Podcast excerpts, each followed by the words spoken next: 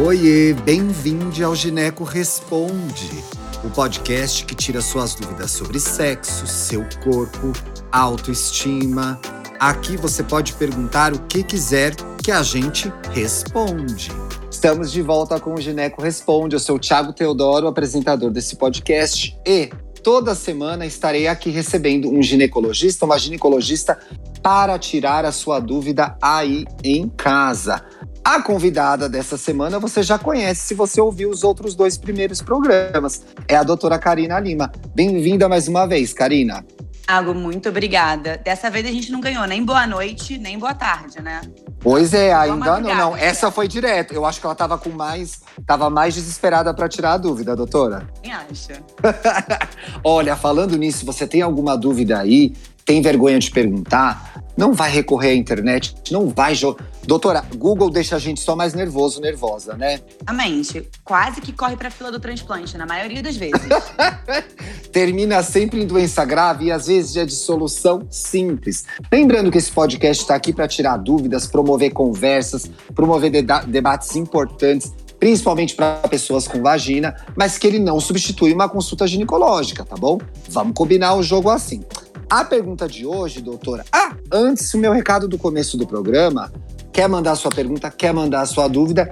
Escreva para tarjarosaoficial.gmail.com contando seu caso, falando a sua idade, explicando bonitinho a sua história, para a gente contar aqui no pod e o, o ginecologista convidado poder comentar, ter insights, discutir, ajudar outras pessoas que ouvem o um programa em casa e podem ter uma dúvida semelhante à sua. Então, Conta a história bonitinho que a gente traz aqui pro ar, tá?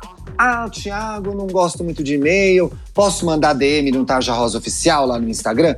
Pode. O que, que vocês não me pedem que eu não deixo vocês fazerem nesse podcast? Vocês que mandam aqui, gente, tá bom? Vamos lá para a pergunta. Hoje é o caso da Luísa, Karina. Olá. Oi, gente. Eu sou a Luísa. Vocês saberiam me dizer se o ímen pode ser rompido com o dedo? E quando é rompido, a gente não sente dor, certo? E aí, doutora? Primeira pergunta lá. Começa pelo começo. Na ordem que ela me falou. Então, o dedo pode, então vou frisar o meu pode, romper o ímã sim, tá? E aí, antes de continuar, eu acho muito importante a gente frisar o que, que é o ímã, né? Boa, doutora. Só, é, porque pirula muito grande em volta disso, né? E a gente tem que botar o preto no branco. Então vamos responder o que ela quer também. O ímen é uma membraninha protetora que fica bem na entrada do canal vaginal e ela é como se fosse um remanescente, né? como se fosse não, ela é um remanescente do processo de formação dessa genitália, tá? No feto. Ela não tem nenhuma função específica na vida da mulher. E normalmente ele é vazado para poder permitir que eu tenha sangramento na menstruação, saída de secreção vaginal.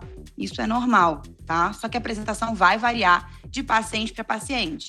Então ele pode ser anular, que é tem tipo, um único buraco um pouquinho maior no meio, septado, que é exatamente como se fosse uma membrana no meio, cribiforme, são vários furinhos, complacente, que é tipo bem molinho, ele vai e volta ou até mesmo imperfurado. Doutora, inclusive o complacente é aquele que às vezes nem rompe, não é? Que nem rompe. Tiago, você já tá, tipo, acelerando o meu processo. Eu ainda ia falar isso. Tá bom, ai, não vou, não vou atrapalhar mais. A médica é você, vai. Vamos lá.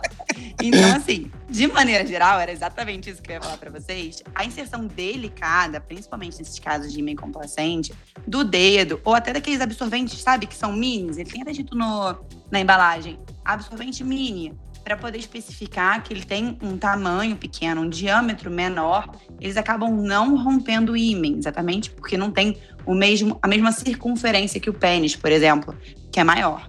Vai depender do tipo de ímã. Então, se for o complacente, o complacente, como o Thiago disse, ele pode acabar não rompendo, tá? Como ele é uma membrana fininha, se essa manipulação, mesmo que com um dedo, que é uma estrutura mais fina, se ela for bruta, ela pode romper o ímã.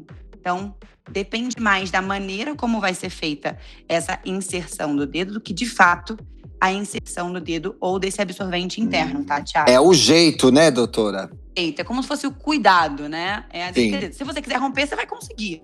Se você fizer com carinho, talvez não, entendeu? Sim. Mais ou menos por aí. A pergunta que ela me faz é com relação à dor, né?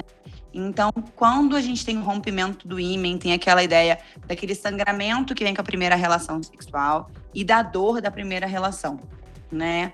Primeiro, em termos de cultura, então tem todas aquelas culturas que carregam essa ideia da mulher que casa virgem e precisa ter esse sangramento. E dizer que isso aqui não é uma regra, você pode ter ímen complacente, mais uma vez voltando aqui, e ele não romper por ser elástico. Então você pode não ter esse sangramento, tá?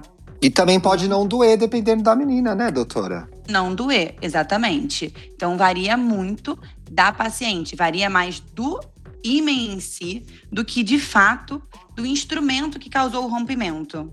Entende? Varia Sim. mais da estrutura física dela, tá? Doutora, Então- posso fazer mais uma pergunta?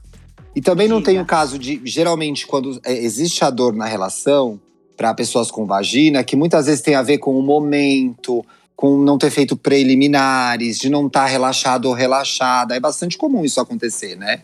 na maioria das vezes, é o principal foco da dor, inclusive, Thiago. A dor da primeira relação, ela é, na maioria das vezes, relacionada a uma contração dessa musculatura do assoalho pélvico e não ao ímen em si. Principalmente por conta da ansiedade da primeira relação, da primeira experiência sexual, né? Desse medo que tem do novo, da novidade. É muito mais de não ter um relaxamento dessa musculatura do que, de fato, do rompimento em si do ímen, tá bom? essa essa diferença.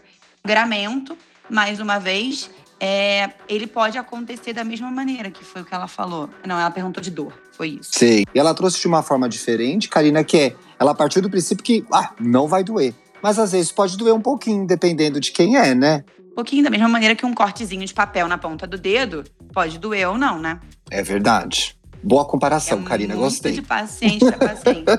Eu pensei nessa Gostei. comparação quando você estava falando sobre isso. Tipo, não varia se é um dedo ou se tipo um pênis ou então até um brinquedo sexual. Eu consigo cortar meu dedo com uma folha de papel até com uma faca. Então, Sim. depende muito da maneira como eu manipular. É mais importante do que exatamente tipo o que vai causar isso. Muito bem, doutora. Muito obrigado mais uma vez. Quem ouviu esse programa e quiser. só mais um Fa- Por favor, faça, por favor, faça. Só fazer mais um comentário, porque a gente Claro. estava falando sobre isso, sobre a ideia dessa, dessa ansiedade com relação à relação sexual e esse medo do novo. Eu acho que é importante a gente dizer que o rompimento do ímen não tem nenhuma relação com a perda da virgindade, né? Que Uhum. tem um pouco desse tabu, que é nosso objetivo aqui com esses podcasts, dar, dar uma quebrada nesses tabus que as mulheres carregam. Então, assim, quando a gente fala de virgindade, ela vem de não ter tido relação sexual, tá? Seja com penetração vaginal ou não. Então, o ímen não tem esse vínculo direto, tá bom? Não é verdade. Então, só pra clarinho, Importante. uma coisa, uma coisa, outra Importante. coisa é outra coisa. Achei que era válida. Exato. Nada. Né? Doutora, até mesmo uma experiência oral é uma experiência sexual já, né? Exatamente. Por isso, Então, o nome de assim. sexo oral é uma relação sexual. Já tá transando. Não, exatamente. Já é tá transando. sexual. Já foi iniciada. Já foi iniciado. Muito bem, doutora. Agora de volta lá o nosso recadinho final. Se a gente quiser te seguir no Instagram, como a gente te encontra? Instagram é meu nome, então é Karina, com K, dois L's e um S. Karina LLS. Pode seguir É. lá, gente. É isso aí, sigam a doutora Karina. A gente tá de volta na semana que vem. Um beijo. Lembrando que fiquei com uma dúvida agora no final do programa. Escreva para tarjarosaoficial.gmail.com. Quem sabe a gente não te ajuda no ar? Olha que legal. Tchau! Mais um beijo. Conhece o Tarja Rosa? É uma plataforma digital para falar de saúde e sexualidade para jovens de todo o Brasil. Acesse o nosso site tarjarosa.com.br. Siga a gente no Instagram, Tarja Rosa Oficial, e veja os nossos vídeos no YouTube. Só buscar por Tarja Rosa, assinar o canal e ativar as notificações. Tem vídeo novo toda semana. Até mais!